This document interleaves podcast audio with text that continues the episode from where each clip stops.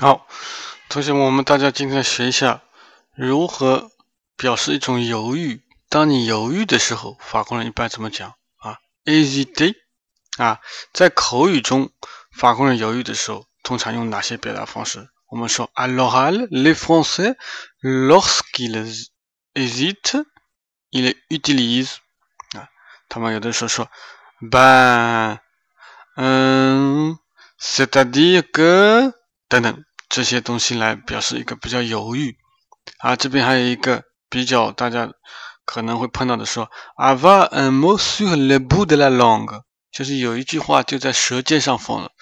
我们经常会发现出现这种情况，这个人认识，突然间想不出来了。